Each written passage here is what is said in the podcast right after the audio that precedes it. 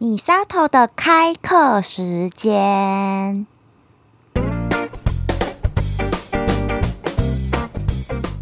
Hello，我是米沙头，我要开课了。这一次呢，是在台北的信义大学做合作，即将在十一月十五号星期二晚上展开质感美肌养成班。这堂课程呢，一共是六周的课程。我会针对现在秋冬换季的时候，肌肤要注意哪些保养。而且啊，这六堂课呢，每一堂课通通都有手做的小物，会让你带回家哦。包含了脸部卸妆油 DIY、洁颜慕斯 DIY、化妆水 DIY。哦，讲到这化妆水，这个呢，我会带着大家来做芳疗最经典的一个配方，就是匈牙利皇后水喽。那再来呢，也会教大家怎么样做乳液，还有脸部精华油。看看呢，这堂课学下来之后，我想应该不用到百货公司去挤周年庆买保养品了吧？在秋冬时节，我们一起学习用芳香疗法，还有植物精油来保养自己的肌肤，让我们一整年都拥有水当当的质感美肌。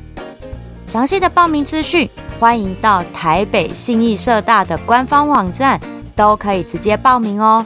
而且学费超便宜，学费呢只要一千多块，然后材料费八百块，所以加起来呢应该两千块左右吧。对，所以呢非常划算的六堂课程，欢迎大家一起来跟我做美肌保养吧。希望十一月十五可以在信义社大和大家见面哦。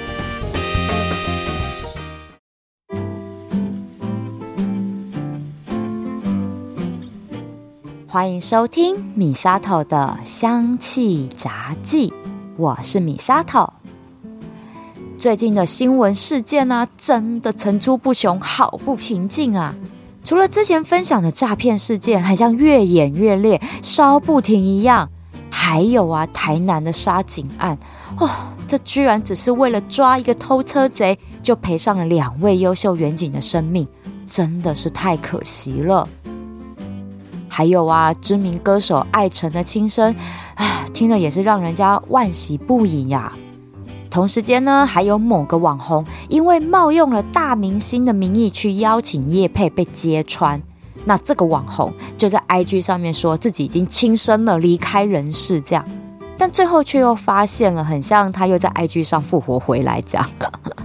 啊，这里要加注警语，请珍惜生命好吗？人生真的没有过不去的关卡，有遇到人生的困难，请打一九九五生命线，给自己一个机会。艾辰啊，真的很可惜，没有给自己一个机会，就这样英年早逝了。但是这个网红就很珍惜生命啊，新闻闹很大，还可以复活回来。那网友就酸说啊，哇，这复活速度比耶稣还快耶。那我朋友就说哈，紧驾喜啦，拍你当搞笑郎，神经病怎么这么多？嘿，今天就要来讲神经病这个主题，可别以为我发什么神经要来讲这个，我可是来认真的哦。之前呢，我在讲原生家庭的爱恨纠葛那一集，有分享一本书，叫做《我们时代的病态人格》。提到了一个人的思考模式和行为举止，都是来自于他的人格养成，而对人格养成造成最大影响的，就是原生家庭。而今天要分享的这个主题，也是从这本书来的。因为啊，最近这些新闻让我对书中神经病的定义有很大的共鸣，所以想来和大家分享一下什么是神经病。还有呢，很久没出现的九大植物精油性格的分析。今天又回来啦，我们就来聊聊这九大植物精油性格的人可能会发什么神经，还有这些行为的背后的心理因素是哪些。了解了之后，我们才会自己意识到，原来有些时候我们也会发神经的。我们用来骂人的“神经病”这个词啊，可能包含了像是精神官能症、思觉失调症，还有人格障碍等等一堆的疾病，都包含在这个“神经病”三个字里面。但是我们从医学的角度来看，所谓的思觉失调症，指的是有幻听、幻觉，还有妄想这些状况的出现，导致思考模式和行为混乱的精神病。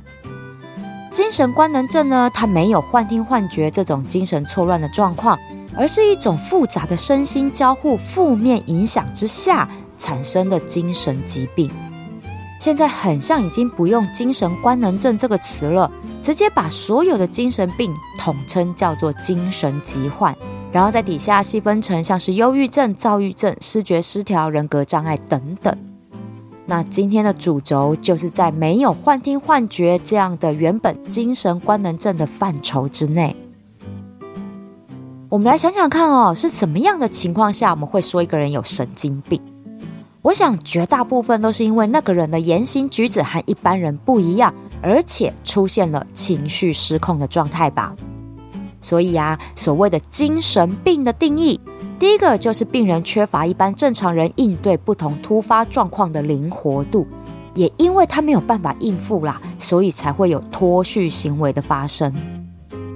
第二个是病人通常都拥有很固执僵化的思想跟行为。也就是公龙公美天啦，讲都讲不听这样子。通常哦，这种人很容易因为意见不合就跟别人起争执吵架，然后情绪很失控。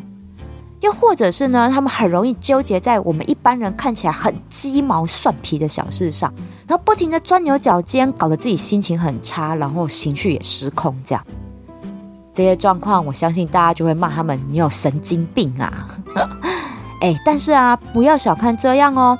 当情绪失去控制，就会出现冲突的倾向，不是伤害别人，就是伤害自己。哦，那这个状况就真的很糟糕了呢。因为啊，我们人的本能是这样，在遇到各种突发状况，我们会试着去找出缓和或者是妥协的方式，帮助自己的心情恢复平衡。而在这中间寻找解决办法的过程中，就会出现心理混乱的状况。那这种心理混乱的情况会导致人的行为偏离一般社会大众的认知和普遍行为的时候，我们就会把它通称为有精神病。例如啊，像是举牌抗议的场合，一般人可能会觉得啊，我们就是大喊抗议口号啊，高举标语这样子，好，这都是属于正常的行为。但是如果这时候突然间有人全身脱光光裸奔抗议，就会显得这个行为很偏激不正常。这种状况下就叫做情境式的精神病，因为这类人会有这样的举动，是因为外在环境充斥的冲突，他没有办法反应过来，或者是反应过度，才会出现这种脱序的行为。这种人通常在性格上面并没有损伤或扭曲，只是他没有办法适应跟调试这类的特殊状况而已。但是啊，有些时候是因为人格上面的缺失导致心理混乱，这种就称为性格型的精神病，像是反社会人格、强迫性人格这类的人格障碍，哈，就属于这一种。这种性格型精神病通常都可以追溯到童年时期，因为这中间长时间的性格养成，没有人发现他在养成的过程中已经出现了偏差心态和行为的产生。以至于最后长大成人了，就出现了性格缺失，就有精神病的症状了。不论是情境式的精神病，还是性格型的精神病，我想大家对于这样的事件已经司空见惯了。但是啊，为什么他们会有这种状况的发生？其实追根究底，所有的精神病的根源都来自于两个字：焦虑。哎，不要小看焦虑这两个字哦。从古至今，人类所有的烦恼、痛苦都来自于焦虑。所谓的焦虑，是一种让人产生恐惧的无力感，它会让我们觉得自己处于一种异常强大又无处可逃的危险中，而这个危险是我们无能为力又没有自己救自己的方法可以解脱。举个例啊。像是之前在疫情期间，各家公司面临到经营压力，可能就会开始缩减人力来裁员。那如果我们是在这一种有裁员状况的公司里面，我们都会很害怕，担心下一个就轮到我们自己吧。这种生死掌握在别人手里，自己却没有自主权，只能坐以待毙的感觉，就是焦虑感。而人类一切的行为，都是为了要对抗焦虑所建构起来的自我防卫机制。因为焦虑这种感觉，哈，非常的主观，因人而异。有些人呢，只要长一颗青春痘，就觉得哇塞，我自己要毁容了，这样的严重。啊，有的人就觉得啊，只是一颗痘痘啊，代表自己还青春，好有没有？一样是同一件事情，每个人的感受都不一样。那如果这个焦虑是会影响甚至威胁到一个人的基本生存原则，他就会产生焦虑感，进而出现许多不寻常的防护行为。只是啊，很多时候这些人是不知道自己会因为这些事情感到焦虑，然后产生这些行为。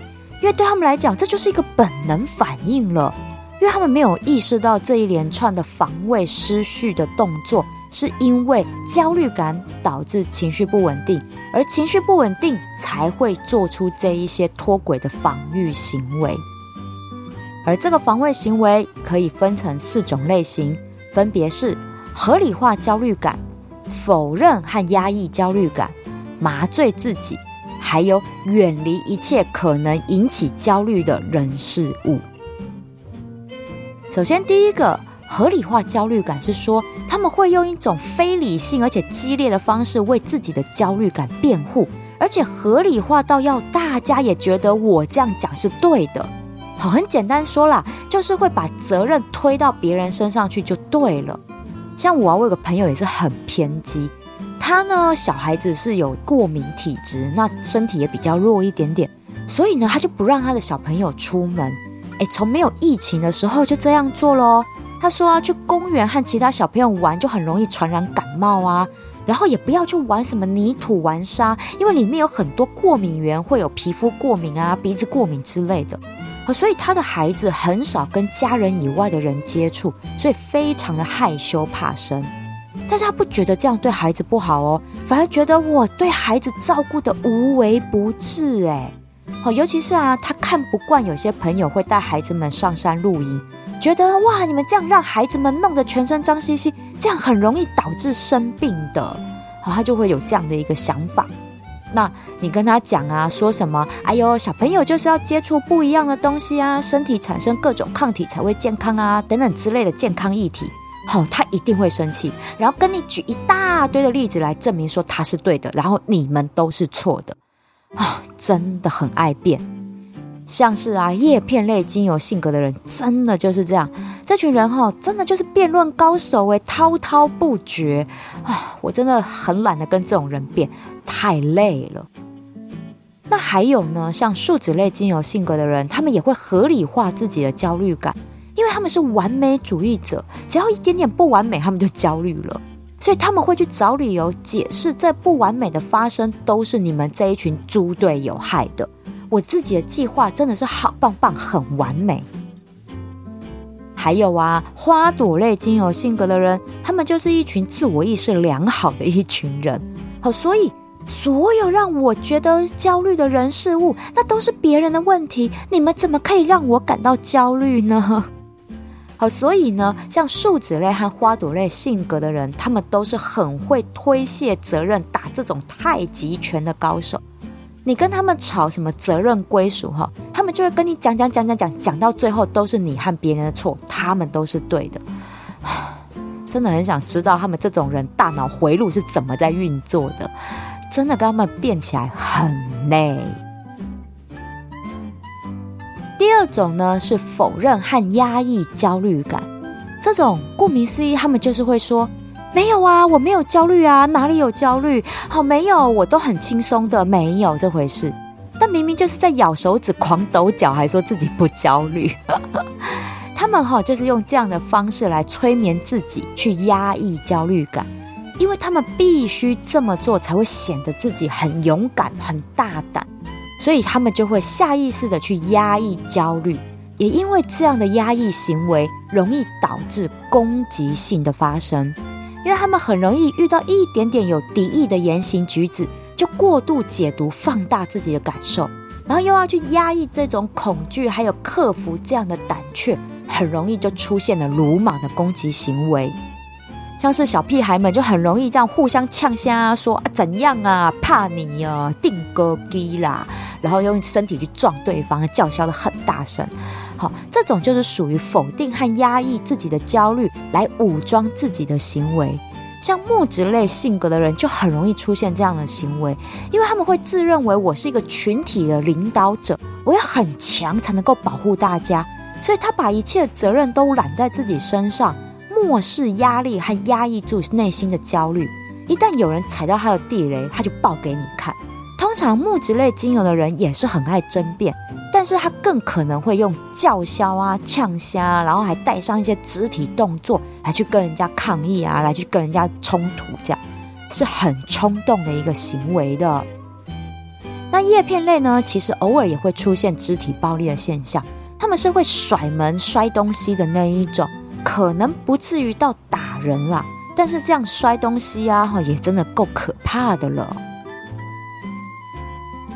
第三种呢是麻醉自己的行为，刚刚讲的那两种呢是靠意志力，不要让自己觉得很焦虑。那麻醉自己这个行为呢，它是靠抽烟、喝酒或者是药物之类的，来让自己感受不到焦虑。其实啊，就是人意识到自己有可能产生焦虑感了。这种焦虑的情绪会让人很难受、很痛苦，因为很像温水煮青蛙这样。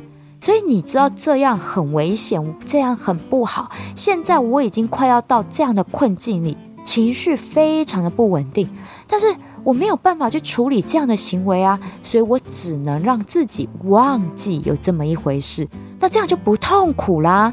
其实这也是一种压抑焦虑感的一种作为，靠着外界的力量来压抑住自己的焦虑。像是香料类性格的人，很典型的就是用烟酒药物来麻醉自己，因为他们本身就爱活在纸醉金迷里，绝对不能让别人知道他们光鲜外表下其实过着挖东墙补西墙的日子。所以焦虑的时候，一定是把自己关在家里面来麻醉，然后让自己不要想到这种焦虑。如果啊，有人这时候戳破了香料类精油人的假面具，他们就会变成否定自己的焦虑感，更小登羞气，也就是恼羞成怒，出现了暴力的行为，和不可不防哦。另外一种麻醉自己的方式，就是会转移自己的注意力，不要让自己想到焦虑感，这样像是工作狂，也就是这一种行为呢。而果实类和药草类精油性格的人，他们就是用移情作用。像我自己就是，好，我们这种人就是会让自己闲不下来，一直找事情给自己做。但是旁边的人仔细去观察我们，哈，很多时候哈，我们就会是瞎忙啦，不知道在忙些什么啊，忙那些的意义在哪里，我们也不知道。好，没办法，因为我们就是得用这样的方式去转移注意力。不去让自己感受到自己的焦虑感，我们才会好过一点。我这种果实类精油性格的人就是会这样。那药草类也是，但是药草类精油性格的人，如果发现自己的焦虑感来源是因为想法和付出我没有得到认同，他们就会去找一个目标来施予我们之前提到的黑羊效应的这种霸凌行为，用欺负人的快感。麻痹自己不被认同的焦虑感，这个是药草类精油性格的人蛮可怕的地方呢。最后一种呢，是远离所有引起焦虑的一切人事物。如果说麻醉自己的人是有一点点意识到自己可能会有焦虑感产生，那最后这一种的呢，他们根本就是非常清楚知道自己的焦虑感来源在哪里。所以有意识的去避免任何会产生焦虑感的人事物接触，像是怕水的人，他们就绝对不会去海边或河边一样，因为他们很清楚的知道我没有办法正常的完成某些事情，没有办法不去受到情感的影响去思考到某些事，所以他们会用逃避的行为去压抑自己的焦虑感。例如啊，在工作上，因为对工作进度感到焦虑，所以呢，回大家的信件就回得很慢，好用这种拖延的方式来逃避和焦虑有关的工作，这种真的很讨厌，这会造成别人的焦虑，好吗？好说这种人啦，哈，他是不粘锅。我倒觉得他们也是用这种逃避的方式来躲避属于自己的压力。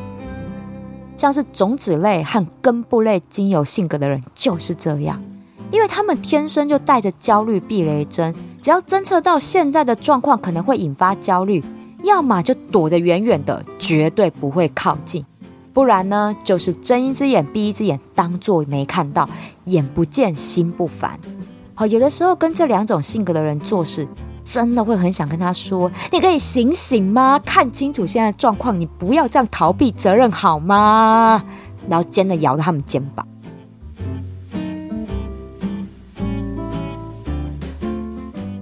让我们往心灵深处去探寻，为什么人会产生焦虑感？这一切失控的源头到底是什么？这一点呢，我和作者就所见略同，就是对爱和名声，还有对权力、财富的渴望。我们人生在世，到底追求的是什么？其实不也就是这些东西吗？像我们都喜欢被爱，享受被爱带来的满足感。所有的人际关系，其实也都建立在爱与不爱之上的。那爱的就是同一国啊，我们可以合作做生意，可以当好朋友，也可以谈恋爱、结婚。那不爱的就是点头之交，那不然就是互相攻击，甚至是霸凌。像是花朵类、果实类、药草类、种子类和根部类这五种性格的人，他们就是渴望爱和名声大于权力跟财富。因为这类型的人，他们都是希望透过爱来建立自己和别人的亲密关系，让自己拥有安全感。花朵类和药草类的人，就是希望大家只关注他一个人；花朵类的呢，就是希望大家把他捧在手掌心上，呵护宠爱。而如果你可以为了他牺牲些什么，那那就更能证明你是爱他的。不要只有口头讲哦，这不可靠的。那要看你愿意牺牲金钱还是时间。他们就是要你用这种方式证明对他的爱。证明完之后，他们就会很开心，然后再斟酌一下情况，看他们怎么样回馈爱给你。好，他们就是这一类的人。而药草类的人是希望大家都要认真听他讲话，而且认同他的想法，称赞他好棒棒。他要的真的很简单，就是大家的称赞跟认同而已，因为这样他才可以感受到大家对他的爱，来降低焦虑感。那果实类和根部类的人就是爱好和平，大家好我就好。但是他们很容易因为过往受过的情感伤害，导致于他们降低对爱的标准，到最后他们只是觉得啊，这个人只要不要伤害我就是爱我，然后都跟一堆很糟糕的人在一起。不只是谈恋爱会跟糟糕的人在一起哦，连交朋友和找工作也都会有这种状况发生。就是因为他们不以受到重伤这件事情当做标准，那受点小伤还好啦，没关系，我忍得住。殊不知，就是因为这样一直受伤，一直受伤，累积到最后还是会爆发的，好不好？好像我这种果实类精油的性格的人，累积到一定的程度，就会突然间看开，觉得我不能再这样下去了，这样下去不是办法，我要改善这种困境。我们果实类的人到最后会爆发，然后最后自己转念。但是根部类精油的人，他们是鸵鸟心态，鸵到底，觉得啊，我的命运就是这样了，我只能看看下辈子会不会顺一点，非常的消极。那种子类精油的人也有一点点这样的倾向哦，但是他们受过伤之后，就会选择封闭自己的心。因为他们有焦虑避雷针嘛，所以就会选择用逃避、封闭的方式，不要让自己再一次受到伤害。但是啊，他们内心却又很渴望爱，真的很矛盾哈。所以种子类的人才是忧郁症、躁郁症的高风险族群呐。那有些人呢，他们是穷极一生都在追求权力跟财富的，因为权力跟财富才是增加和巩固自己社会地位。那拥有这样的社会地位和掌控权，才会有安全感。但我觉得这种追求财富、权力的行为，是一种得不到理想中的爱来发泄焦虑感的一种行为。像是木质类、香料类、叶片类和树脂类性格的人，他们是偏理性思考的一群人。这些人的内心想要的爱，是别人要对他们百依百顺的，这才是他们想要的爱。所以，像木质类、叶片类和树脂类精油性格的人，他们就是希望掌握一个群体的主导权，透过大家都照着我的画作，哈，来感受到他们的爱。像木质类的人就会觉得我自己是个王，好，那叶片类的人就会觉得啊，我真的是好聪明啊，我足智多谋，是群体中最聪明的那一个。所以你们这样认为，听我的话，我就感受到你们的爱。那树脂类的人就会非常开心，自己的完美计划有主控权，可以好好来进行。你们对我的爱都没有关系，我都无所谓，我只要我的计划能够如期举行，好好好的完成。这就是爱。那香料类的人呢？他们是会用金钱去收买一切的人。虽然外表看起来很感性，毕竟啦，他们给人的就是派对动物，然后爱钱又炫富的一个形象。但是我们要知道哦，像这一类的人啊，他们是赚快钱、赚大钱的。他们是要靠自己理性而且缜密思考，才能够赚到这个财富。好，所以香料类的人，他们内心的爱。其实也是希望别人关注到他，只是他是用金钱去买他理想中的爱。